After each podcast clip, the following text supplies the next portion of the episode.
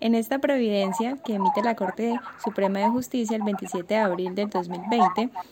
se analiza la acción de tutela interpuesta por la sociedad hostal Casa Elementos AS en contra de los juzgados séptimo civil municipal de Santa Marta y cuarto civil de circuito de la misma ciudad.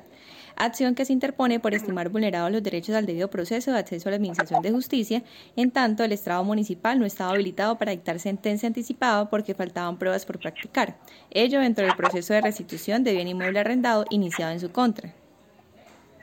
En este caso, la Corte Constitucional confirmó la sentencia de primera instancia, por medio de la cual el tribunal concedió el amparo de los derechos fundamentales invocados,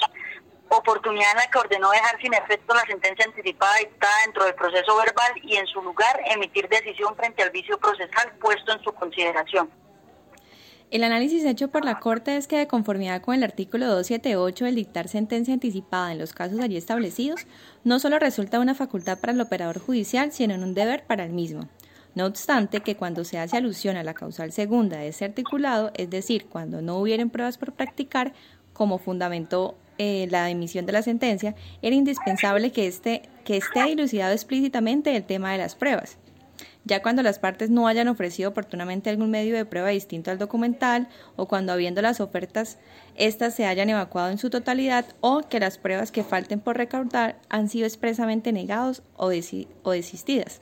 Pero, en el evento en que se nieguen las pruebas, lo que fue objeto del debate en este caso, acorde con los preceptos del artículo 168 del Código General del Proceso, tal determinación debe ser adoptada y motivada en auto anterior o incluso en la misma sentencia, Luego entonces, en consideración de la Corte, no se incurre en ninguna anomalía cuando el funcionario, sin haberse pronunciado sobre el ofrecimiento demostrativo que hicieron las partes, dicta sentencia anticipada cuando en ella explica el por qué la improcedencia de esas evidencias y la razón que impedía posponer la solución de la contienda, al punto que ambas cosas sucedieron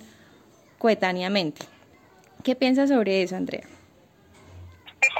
En lo personal, comparto parcialmente la postura de la Corte en la medida que si bien la sentencia anticipada permite pretermitir etapas siempre que sea uno de los eventos dispuestos en el artículo 278 del Código General del Proceso,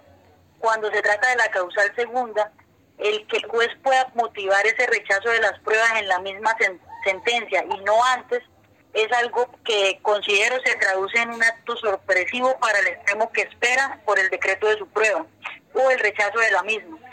Además, me parece que desde la perspectiva de la práctica y la metodología, ese, ese proceder ofrece mayor dificultad al momento de bosquejar los reparos en una eventual apelación.